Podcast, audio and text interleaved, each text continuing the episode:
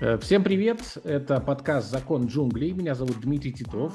И э, вообще в наших эфирах мы пытаемся ответить на самый главный вопрос, как выжить в этом суровом мире IT, в мире технологий. И сегодня я позвал э, к нам в студию Евгения Лашкевича, это директор по продукту британской компании Credentially, 14 лет в ТЭК, как ты мне написал это э, в Телеграме. Я уверен, э, что вот этот опыт пригодится сегодня джинам. И вообще, в принципе, Евгений еще работал в таких аутсорсинговых компаниях, которые и нашей аудитории известны точно, такие компании, как ИПАМ. Привет. Привет, Женя. Привет, Дима. Да, спасибо большое. Я действительно работал еще и в ИПАМе, когда-то продукт-менеджером. А затем я работал в Яндексе, был кантри-хедом. Uh-huh региональным директором Беларуси. И а, далее Head of Product в американской компании Delibird, которая является частью но сейчас, как ты верно сказал, я работаю на британскую компанию Credential. Всем привет! Сегодня мы, знаешь, как такой у нас... Да, спасибо. Э, сегодня у нас такой кабинет психолога. Я почему-то себе представил, потому что ты э, попробуешь примерить на себя снова шкуру джуна и вспомнить, э, не знаю, может, на своих собственных примерах, что бы ты делал сегодня, чтобы не наломать таких дров, если они у тебя, конечно, были. Или вообще, как бы ты по-другому посмотрел бы на свою карьеру. Давай начнем с этого, может быть, с каких-то более понятных вещей. Вот давай раскручивать этот клубок. Давай, это очень интересная тема. Эм, естественно, я ломал дрова. Я наломал немало дров на пути становления своей карьеры, особенно на ранних стадиях. Э, я, как и любой молодой начинающий специалист, э, у меня было много неопределенности в начале, я не очень понимал, как двигаться, я пытался щупать, и я делал очень много ошибок. Иногда мне везло, иногда я делал хорошие шаги.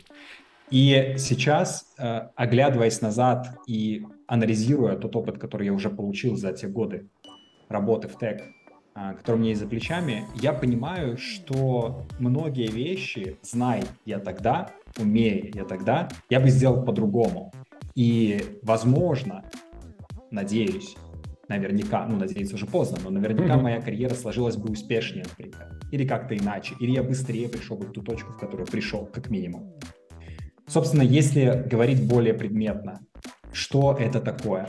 Первое, наверное, что я бы отметил со своей позиции, это то, что молодой специалист, когда начинает заниматься тем, чем он начинает заниматься, не до конца понимает, а что такое карьера вообще, как она строится, что такое путь движения, развития карьеры.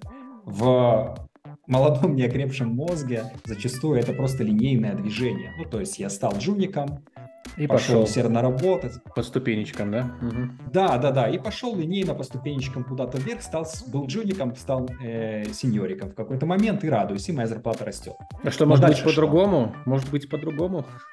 А, может, э, да, может быть по-другому. Более того, я скажу, что сейчас я уже отчетливо понимаю, что карьерных путей может быть несколько. Карьера развивается не линейно. А, но опять же, здесь стоит сделать оговорку. Если мы говорим про карьеру внутри организации, как человек, работающий в найме, то технически у тебя есть два направления основных развития твоего карьерного пути. Первое это принципал направления, а второе это управленческое направление. Угу. И знать это и понимать это, как устроено в самом начале, очень полезно, чтобы правильно этот путь выстроить. Принцип отличается от управленческого пути, в общем-то, тем, что принцип направления предполагает, что ты углубляешь свою экспертизу в своей вертикали, становишься очень сильным специалистом, растешь как специалист в конкретной вертикали и становишься таким принципиальным знатоком своей ниши. А управленческая Э, ветвь, она отличается. Ты в какой-то момент понимаешь, отдаешь себе отчет, что окей, вот я знаю свою вертикаль, свое направление, ну ты, допустим, продукт менеджер и ты знаешь какой-то степени науку продукт менеджмента но затем ты понимаешь, что тебе лучше, важнее или просто лучше получается, э, проще получается заниматься управленческой деятельностью, и твоя задача ну, резко меняется. Тебе уже важно не то, как глубоко ты погружаешься в свою вертикаль знаний, а то, как широко ты можешь мыслить и с каким объемом диверсифицированных вопросов ты можешь работать. То есть ты такой становишься T-shaped. Знаешь, есть такое выражение T-shaped uh, people. Так, так. Интересно. Да, ну наверняка, Да-да-да. Слушай, получается тогда, что словно есть два пути, да, либо ты начальник, видишь себя начальником, либо прямо глубоким экспертом. Есть ли что-то вообще смежное и сразу два в одном, или такого не бывает? Нет, но бывают, конечно, э, случаи, когда условно руководитель является суперэкспертом, несомненно. Стартапер это... какой-нибудь. Стартапер, да, в том числе, в том числе. Вообще в небольших компаниях, когда все за все отвечают, естественно, это сплошь и рядом, там такие люди универсальные ножи обычно да. работают, которые пытаются нанести э, благо везде, где только дотягиваются руки. Но в целом э, тут скорее важно понимать, что если ты двигаешься по пути управленческой вертикали, то в какой-то момент тебе просто становится важнее качества, которые не так важны в принципах вертикали. Uh-huh. Тебе гораздо более важными становятся софт-скиллы. Тебе более важными становятся управленческие скиллы, а people management в целом.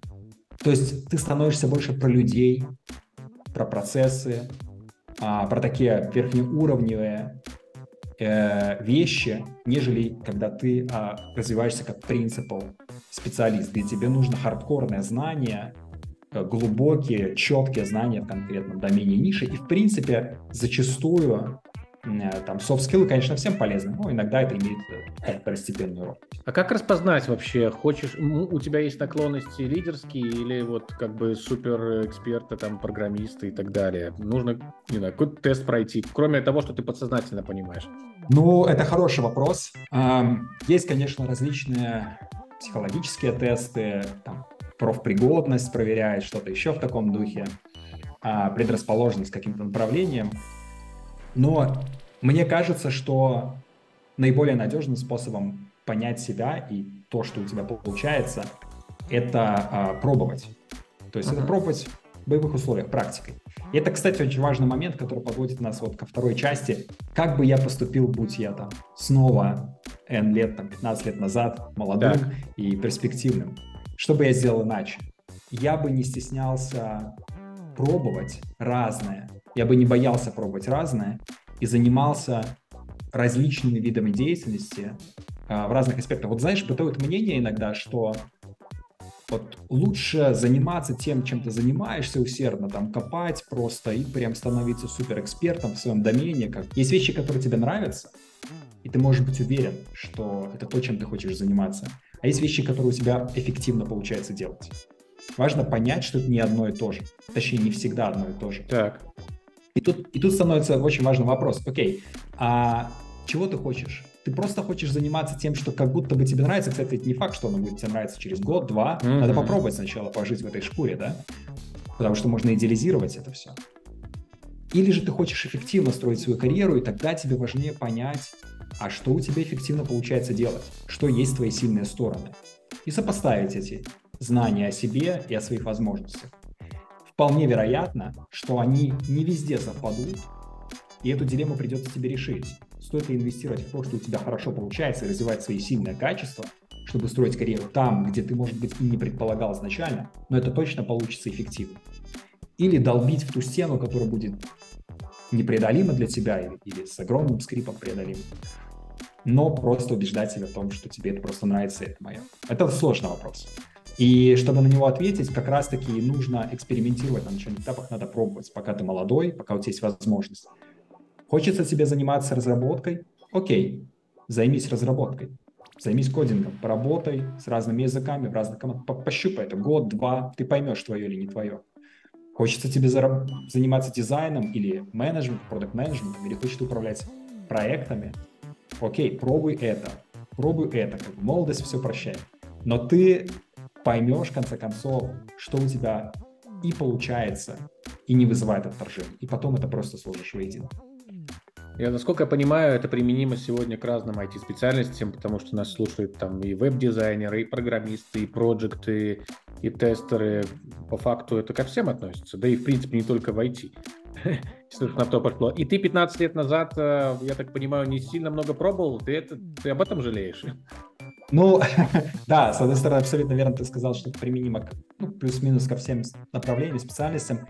И да, я думаю, что я пробовал э, недостаточно дерзко, что ли, и недостаточно много.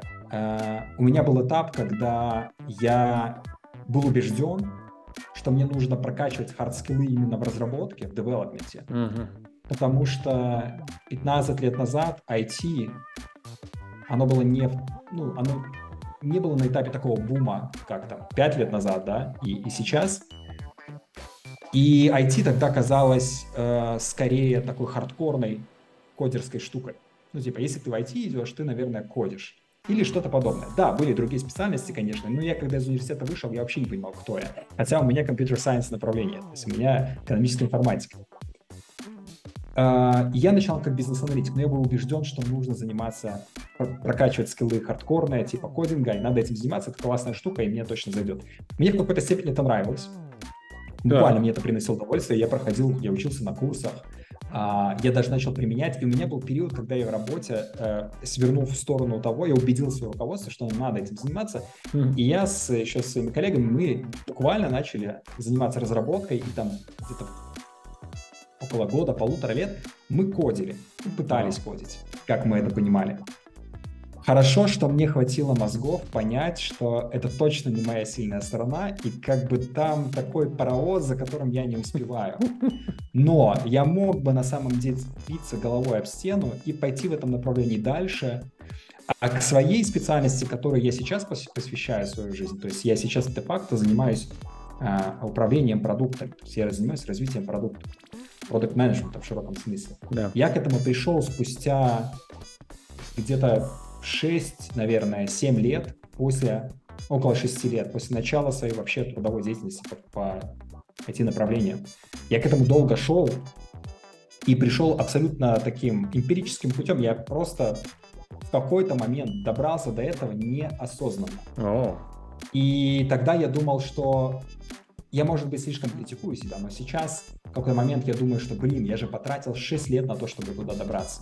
А если бы я, знаешь, пробовал разное, если бы я не боялся экспериментировать и не был убежден, что мне надо развивать там хардскиллы в бизнес-анализе, которым я занимался, или же там в разработке, в которой я переключился, а э, пробовал бы разное, искал бы то, что вот у меня получается, понял бы свои сильные стороны, возможно, все получилось бы лучше или быстрее, я пришел бы в эту точку. Ну, опять же, история не терпит слагательных наклонений, но мой совет не бояться пробовать и пытаться как раз-таки нащупать то, что получается, и сопоставить тем, что приносит удовольствие. Не всегда это одно и то же, но эффективность не стоит сбрасывать со счетов. опять же, ты пришел к этому эмпирическим путем, но дольше. В любом случае. Да, да, А- да, да. Мне это заняло больше времени, чем могло бы. А Какую-то литературу посоветуешь или какие-то лайфхаки вообще для тех, кто вот сейчас в позиции джунов, э, как им определиться вообще? Хорошо, они, кстати, например, закончили IT-курсы, вот в поиске работы. э, Что, что им делать? Какие есть вещи, которые прям сработают или в большинстве своем сработают для них сегодня? Ну, на сегодняшний день, наверное, а, проблем с а, ресурсами обучающими там, для повышения квалификации самостоятельной уже не существует. В целом, я могу захайлайтить такие основные вещи, в которые я лично верю и которые я бы сделал. А, В первую очередь, я бы попытался найти ментора. Это сильнейший инструмент. Потому что ни одно обучение, ни одна теоретическая база не сравнится с тем, что может дать тебе живой человек с опытом и экспертизой, а еще лучше тот, кому ты можешь по каким-то своим личным соображениям, по объективным критериям поверить и довериться, это несравнимые вещи. Я считаю, что менторство – это вообще сильнейший инструмент а, по развитию твоей собственной карьеры. Сильнейший. Ничего лучше нет. Ментор, он сможет подсказать тебе подсветить, а что у тебя реально получается. Потому что, знаешь, есть э, очень сложно отказываться в своей, э, отказывать себе в своих идеалах, там, в своей вере и в своих каких-то убеждениях. И не всегда э, получается себя объективно оценить, ну, откровенно, мы все люди. Но ментор сможет помочь с этим, хороший ментор, и подсветить, что у тебя действительно получается, что нет. И если, условно говоря, ты убежден, что ты прирожденный, не знаю, а, менеджер, но у тебя объективно есть проблемы с софт-скиллами, которые ты в упор не замечаешь, хороший ментор это подсветит. Он скажет, нет, Нет, дружок, у тебя есть другие сильные стороны. Ты там молодец и усидчивый, и исполнительный. Но по софт-скиллам тебе будет очень сложно нагонять. Поэтому подумай, стоит ли это, и быть каким-то не очень или средним, куда-то долбиться, а, или же эффективнее выстроить свою карьеру, улучшая и работая над своими сторонами. Прикольно. Ну и, конечно же, да, и, конечно же, ментор, он даст, это, это важнейший источник экспертизы, знаний там, той доменной области, которая тебе интересна, ну и вообще жизнь, житейского опыта, карьерного опыта. Это важный элемент. Это Что? первое. Так, первое, mm-hmm. интересно. Дальше давай. А, второе, э, как я уже говорил, опыт не бояться набивать шишки. И что здесь я подразумеваю, не только просто хаотично прыгать из компании в компанию, менять работу и так далее, но не бояться стремиться браться за что-то новое. Это второе, наверное, может даже и посоперничает, но с первым пунктом, но не менее важный, наверное, пункт, а, даже внутри одной компании, даже внутри одной организации команды всегда есть возможность попробовать что-то, что не является твоей прямой обязанностью. И поверьте, отсидеться на своем месте, а, выполняя все по нормативу, вы еще успеете. Еще 20 раз устанете в этой жизни, вам захочется просто поработать с 9 до 6 и в очень понятном режиме и темпе, вы это еще успеете. Пока есть возможность, хватайтесь за то, к чему у вас дотягиваются руки. Вы себе выстроите шикарный плацдарм для роста. Я когда нанимаю продукт менеджеров я вообще считаю, э, э как-то, когда я спрашиваю, что такое продукт менеджмент да, в понимании вот тех кандидатов, которых я нанимаю, я сам для себя отвечаю на этот вопрос – что хороший продукт менеджер это тот человек, кому больше всех надо. Вот тот, который пытается нанести пользу везде, где возможно. И он чувствует ответственность, он чувствует responsibility, да, ownership, так называемый. И вот это, в принципе, применимо везде. Пытайтесь повлиять там, где вы можете повлиять. Увы, ничего не теряете. С одной стороны, вы получите супер урок, супер опыт, вы научитесь чему-то новому, вы заявите о себе, в конце концов, а с другой стороны, вы сможете проверить, а то ли это, что вам нужно, то ли это, что вам интересно. Окей. Okay. Ну, сколько еще ну, а, пунктов? Да. Сколько еще пунктов у да, тебя? По, по послед, последний я могу назвать. Давай, бы, чтобы... давай. Жир, два жирных было до этого, давай третий. Да. Ну, третий, наверное, э, опять же, нет предела совершенства, всегда есть возможность э, чему-то научиться. А, курсы, специальные книги по вашему направлению. Это все прекрасно. Читайте, проходите курсы, не теряйте вкус к э, получению нового. Это реально важный аспект и как бы перманентное обучение чему-то здорово. Но я думаю, что э, одним из сильнейших стимулов действительно развиваться в той среде, в которой ты развиваешься, расти и обучаться чему-то новому является не просто там поглощение э, теоретического материала, но скорее попытка поместить себя в среду, в которой этот материал применяется, обсуждается и анализируется. У нас получилось сегодня три пункта, э, как такое резюме э, к эфиру. Это первое, ну давай вместе напоминать по, по, по, двум, по, двум, по предложению. Давай резюмируем. Первое. Да, первое это э, понять, как вообще устроен карьерный путь и попытаться для себя ответить на вопрос, а в каком из направлений вам интересно было бы двигаться. Это первое. Uh-huh. Второе, которое поможет и с первым в том числе, понять, что у вас получается делать эффективно, ваши сильные стороны, и прикладывать усилия в этом направлении. Чтобы этого добиться, пробуйте разное. И третье, грамотно выстраивайте свое а, скажем так, обучение и развитие через, в первую очередь, менторство, максимально быстро найдите, попытайтесь найти ментора, а лучше несколько, через погружение себя в, в определенную среду с людьми со схожими интересами и принципами. Пробуйте все, до чего у вас дотянутся руки, даже внутри одной компании, внутри одной организации, внутри одной команды. Пытайтесь дотянуться до всего. Вам от этого будут только сплошные плюсы менторство, не бояться, в общем-то, пробовать новое и э, в итоге... Помещение теория... себя в определенную да. среду. Теория хорошо, но на практике как бы всегда да. ключ.